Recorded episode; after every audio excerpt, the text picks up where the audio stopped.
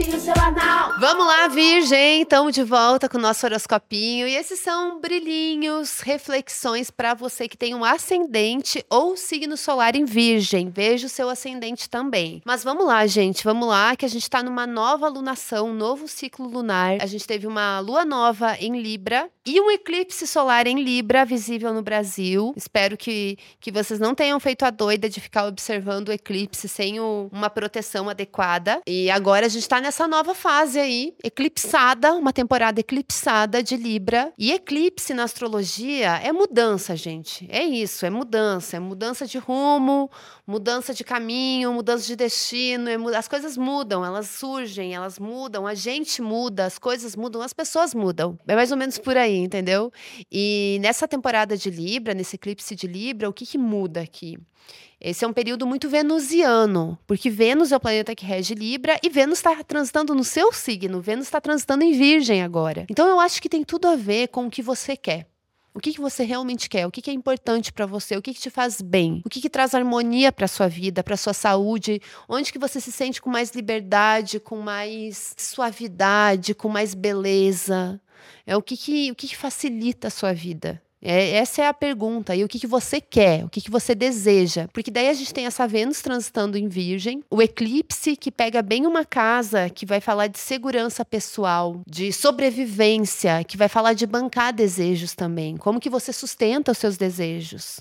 O preço que você paga para ter o que você quer? Para o que, que você valoriza? Como você valoriza o seu trabalho, as coisas que você faz, as suas habilidades, seus, os seus recursos, como você está valorizando e onde que você coloca o seu tempo, a sua atenção, a sua energia, a sua grana, grana, dinheiro, planejamento financeiro, educação financeira, questões financeiras no geral, são um tópico que podem ter mudanças aí, a maneira como você lida com as suas finanças, ou a maneira como você uh, bota seu trabalho no mundo, como que você se sente em relação a isso, as suas prioridades. E é aquela coisa, o preço que você paga pelo que você quer, o que, que você deseja o custo que isso tem, e nem sempre é só financeiro. E daí tem uma coisa interessante que é Plutão fazendo uma quadratura com o Sol em Libra. É, esse Plutão está em Capricórnio e quadraturas falam de momentos de desenvolvimento, de aprendizado, de evolução, de, de contradições também, às vezes de dificuldades, mas não só dificuldades, né? Falam que são coisas ali que, que, que mexem com a gente, que são importantes. E eu acho que esse Plutão em Capricórnio, ele também mexe com essa coisa do que eu quero, do que eu considero que é muito importante para mim, que eu sou muito apegada.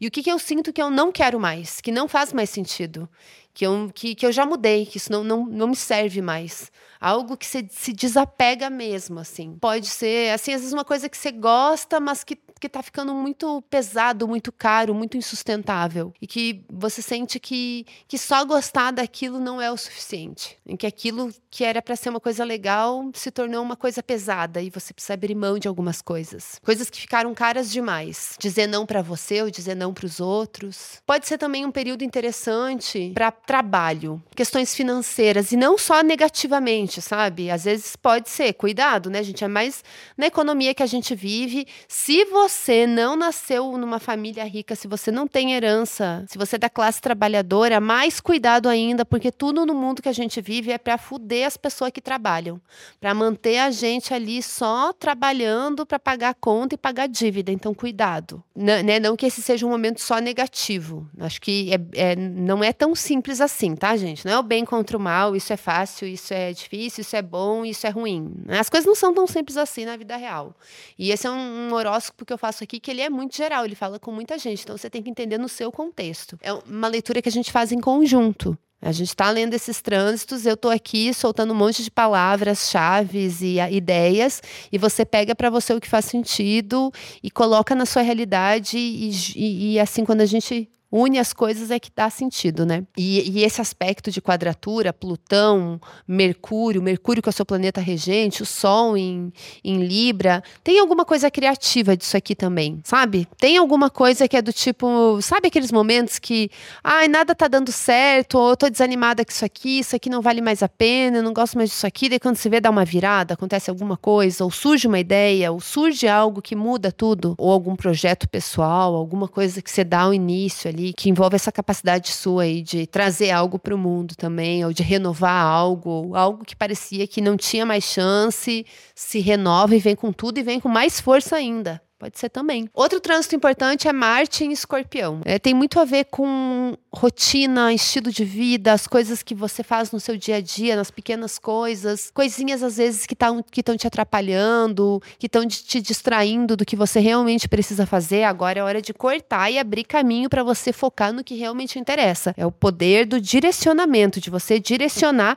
essa energia fortíssima de Marte para realizar o que você precisa e ter a disciplina necessária para focar focar naquilo, entendeu? Cortar coisas que não faz mais sentido, o que distrai, o que, está pesando aí e deixar só o essencial. É isso que eu tenho para falar essa semana. Lembrando que em novembro vão ter oficinas de astrologia e tarô comigo. Então, se você quer aprender astrologia ou tarô ou os dois, agora é a hora. Manda um e-mail para cursos@madamabrona.com.br, tá aqui na descrição do episódio também. Então, manda seu e-mail para também reservar sua vaga caso você queira mesmo fazer e para receber receber as informações no e-mail e não se esquecer e não perder nada. Agora em outubro que tem que se inscrever, viu, gente? Em novembro vai ser quando eu vou dar as oficinas. Então vamos, vamos atentar aos prazos aqui. Atenção, só para lembrar vocês. É isso, a gente volta na semana que vem. Beijo!